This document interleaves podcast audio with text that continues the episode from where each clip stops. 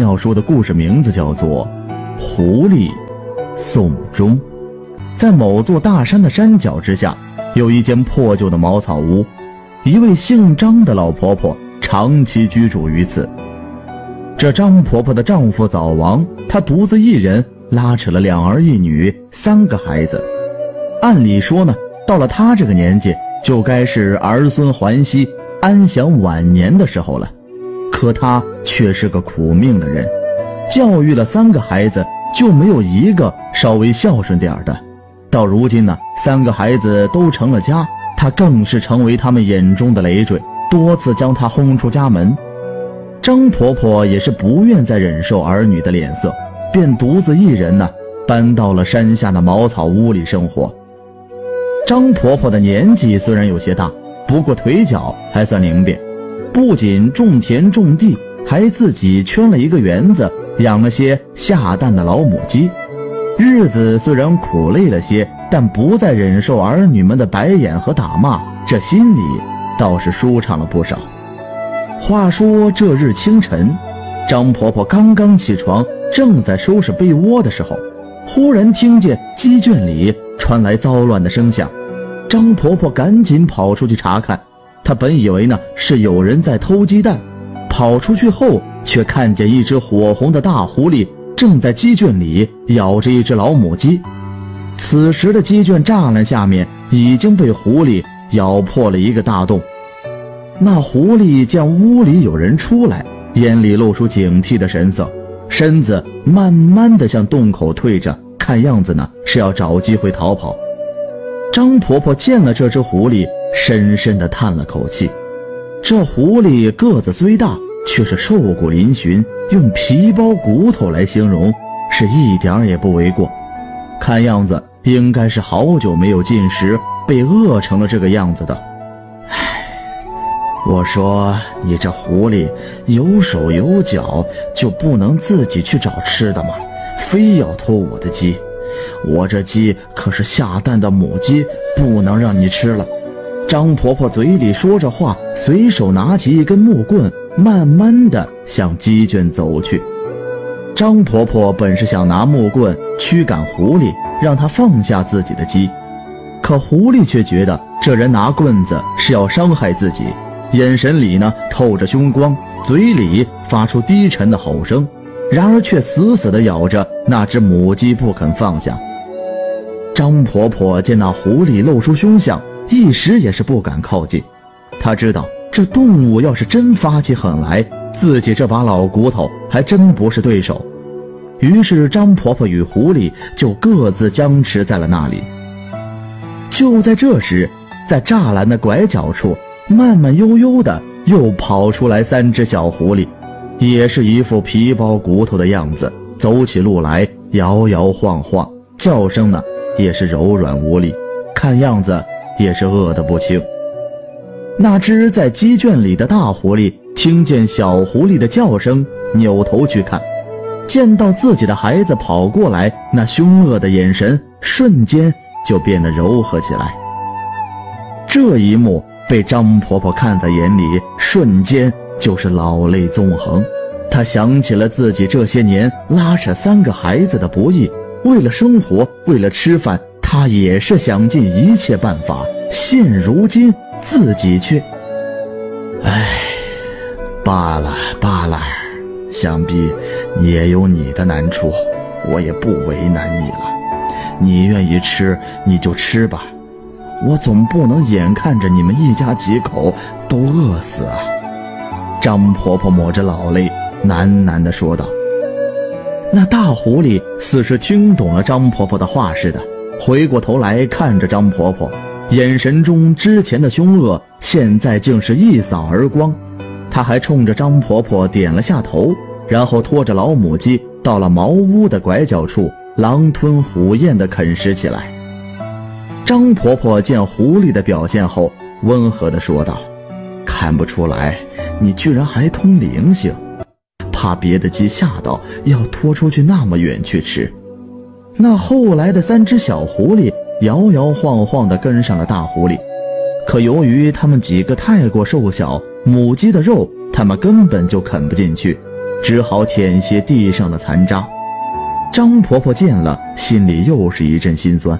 她慢慢地走进屋里，拿出了几个鸡蛋和一个碗，将鸡蛋打碎在碗里，端到墙角处喂食那几只小狐狸。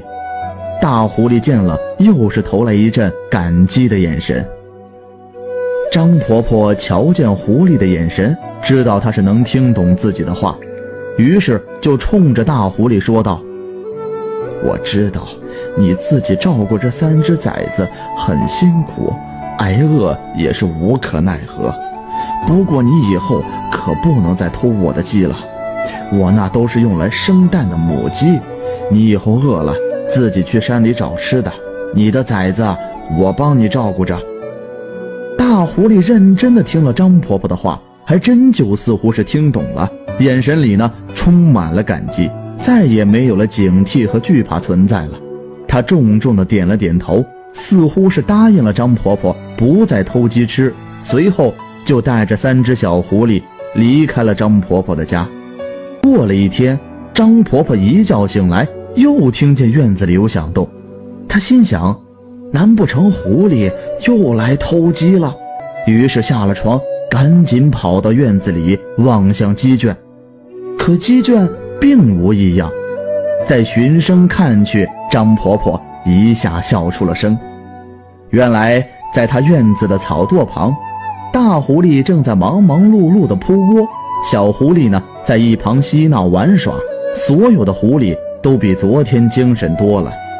张婆婆见忙碌的大狐狸，心里倒是有些开心，毕竟自己一个人孤孤单单的，这会儿住进来这样的一家子，以后的日子应该不会太冷清了。就这样，狐狸一家正式住进了张婆婆的家里。大狐狸隔三差五的就会消失一天，想必呢是去找吃的了，而小狐狸呢由张婆婆照料着，偶尔给些鸡蛋，偶尔呢。剁些大狐狸带回来的野物喂它们。几天之后，当初干瘪如柴的几只狐狸都变得身体圆润，毛色发亮，精神头呢那是特别的足。张婆婆呢把这几只入住的狐狸当成家人一般来看待，而这几只狐狸也不把张婆婆当外人。大狐狸经常带些野鸡、野兔之类的东西丢给张婆婆，闲暇时呢。就趴睡在她的身边，小狐狸则围着张婆婆蹦跳嬉闹。往日的冷清一下就被几只狐狸给打破了，张婆婆的心情那是大好。时光荏苒，岁月如梭，张婆婆本就年纪大了，与几只狐狸生活了几年之后，身子骨是一天不如一天，到后来一病倒床后。就再也没有起来。在他弥留之际，扭头看了一眼蹲坐在床边的四只狐狸，心里既暖又悲。